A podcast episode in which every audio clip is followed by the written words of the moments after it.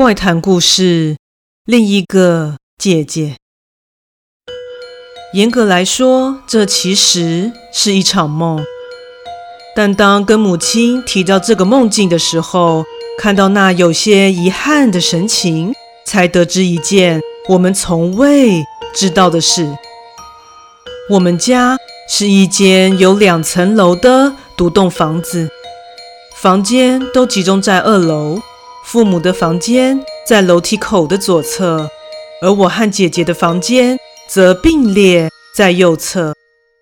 强调一下，因父母的房间比较大，所以左侧只有这一个空间。某晚，我做了一个梦，梦境十分的真实，地点就在自己的房间内，四周的光线柔和，窗外还有一缕阳光。照射进来，此时的我正似乎在翻阅一本相簿。接着，我起身走向了房门，开了门，走出去后，我环顾了一下四周，虽然感觉氛围有些不太一样，但并未觉得有任何的压迫感。接着，我发现一件奇妙的事情：原本只有父母房门的左边墙面。竟然多了一扇门，这扇门的位置在走廊的底端。当下第一眼并未发现它的存在，但不知为何却没有感受到太大的违和感，并且还很好奇地朝那扇门走过去。门的款式和我与姐姐的房间是一样的。因当下抵挡不住好奇心，所以便扭了一下门把，结果很轻易的就打开了门。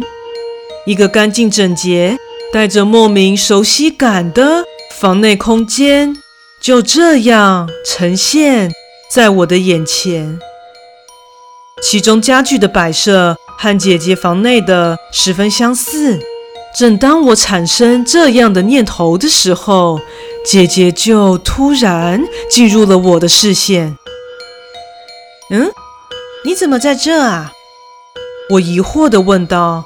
眼前的姐姐正坐在床上，在听到我的问题后，她望着我，露出一抹我觉得难以言喻的微笑。呵呵呵呵，我一直都在这里呀。他如此回答。啊！我对这样的回应感到不解。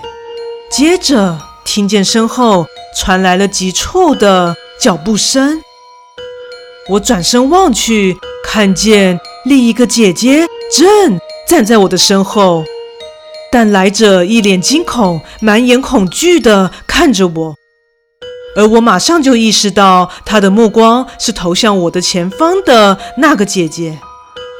我当下觉得气氛不对，便赶紧回身，就看见坐在床上的她露出了我前所未见的诡异微笑。接着，我便大力的被摇醒。呃，我惊愕的醒来，耳边也同时传入姐姐紧张的呼唤声：“喂，你醒醒啊！”他正站在我的身边，正紧张的。皱着眉，怎怎么了啦？我睡眼惺忪地看着他。你还问我，看看你在哪里吧。经由他一提醒，我才发现我竟然趴卧在走廊左侧的尽头，也就是梦中那个房间门口的位置。当下汗毛全都竖了起来，我赶紧从地上爬起。然后姐姐扶着我，我俩一起回到了我的房内，并坐在床上。此时窗外的天空已经微微的透出曙光。你怎么会躺在那里呀？在她的询问下，我说出了我的梦境。在听了我的描述之后，他马上露出一脸不可思议的神情。那你又怎么知道我躺在外面呢？因为现在依然是全家人的睡梦时间，我们家睡觉都习惯关上房门，而他从来也没有这样突然清醒过啊。但他接下来的回答让我感到毛骨悚然且难以置信，因为我梦到出了房门后就看见你走进左边那个根本不存在的房间中啊。当下觉得很奇怪，虽然觉得有点可怕，但想说还是去看看你在干嘛好了。结果就看见你，你前方的床上坐着另一个我，然后我就被吓醒了。惊醒之后，他便起身打开房门，向走廊的尽头望去，就发现趴卧在地上的我了。等天一亮，我们一家人都聚集在餐桌上的时候，我和姐姐便将这诡异相连的梦境告知了父母。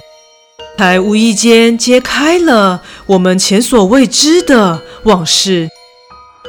一开始，姐姐你还在我肚子里的时候，其实是双胞胎哦。接着，母亲便娓娓道出了原本怀上姐姐的时候，其实是一对双胞胎，但后来其中一个不明原因的胎死腹中，结果最终只有姐姐顺利的成长。并出生在世界上的事情，所以未能出生的另一个姐姐，那晚究竟想对我做什么呢？至今想起来，依然感到有些不解与恐惧。故事说完喽，感谢你的收听，诚挚欢迎订阅我的频道。若身边也有喜欢恐怖灵异故事的朋友，也欢迎将本频道推荐给他们哦。另外，本人在 YouTube 上有频道，在 Facebook 上有粉丝专业，也欢迎至这两个地方帮我订阅、追踪以及与我交流哦。那我们下次再见。